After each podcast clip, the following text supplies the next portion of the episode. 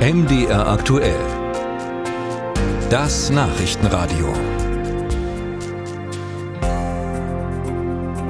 Wenn Sie dann heute aufs Auto zurückgreifen, weil eben bei der Bahn gestreikt wird, dann vorsichtig fahren. Wenn Sie sich die Stoßstange abfahren, könnte es gerade schwierig werden, eine Werkstatt zu finden, die Sie wieder dran schraubt. Denn es gibt auch im Kfz-Gewerbe Tarifverhandlungen und auch hier kam es schon zu mehreren Bahnstreiks. Noch gibt es da keine Lösung. Heute nun findet die zweite Verhandlungsrunde statt. Doch worum geht es den Beschäftigten eigentlich? Also wird bei BMW, Volkswagen und Co. nicht anständig bezahlt? Ralf Geißler berichtet. Die Kulisse wirkt etwas martialisch. Demo vor dem Leipziger Völkerschlachtdenkmal. Rund 600 Beschäftigte aus Autohäusern und Werkstätten der Region stehen auf dem staubigen Platz, auf dem schon ganz andere Schlachten geschlagen wurden. Sie sind im Warnstreik für mehr Lohn. Wie viel wollen wir haben? 8,5! Zwischen roten IG Metall-Fahnen und Imbissstand steht Mike Riemann, gelernter Autoschlosser und Betriebsrat von Volkswagen Automobile Leipzig. Die Forderung nach 8,5 Prozent plus einer Prämie zum Ausgleich der Inflation findet er angemessen, denn man müsse mit einem Missverständnis aufräumen. Die Beschäftigten der Autohäuser und Werkstätten bekämen nicht dasselbe wie die Autobauer in der Industrie. Auch wenn wir jetzt im Speziellen eine hundertprozentige Tochter von Volkswagen sind, für uns gilt das Handwerk, also der äh, Tarifbereich Handwerk.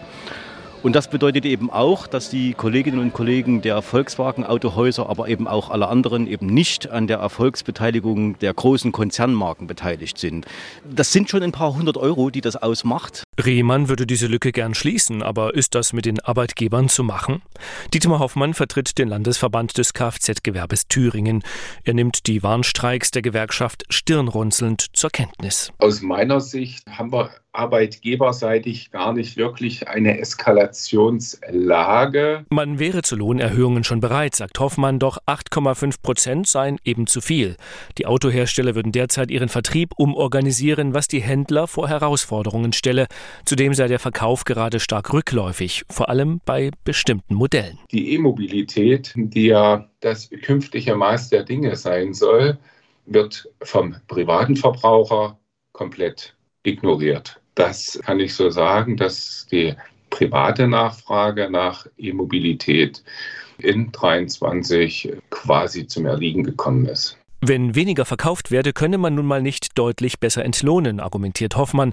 Bei der IG Metall will man das so nicht stehen lassen. Steffen Reissig ist in der Region Leipzig für die Branche zuständig. Also die Absatzzahlen sind tatsächlich niedriger, das muss man sagen, aber wir haben enorme Margen bei den verkauften Autos und die Werkstätten sind voll. Also das Kfz-Handwerk hat im letzten Jahr und auch im ersten Quartal diesen Jahres so, so, noch nie so viel verdient in der Vergangenheit. Und es ist jetzt an der Zeit, dass da auch was bei den Beschäftigten ankommt. Tatsächlich bestätigt Arbeitgebervertreter Hoffmann, dass die Gewinnmargen pro Auto gestiegen seien.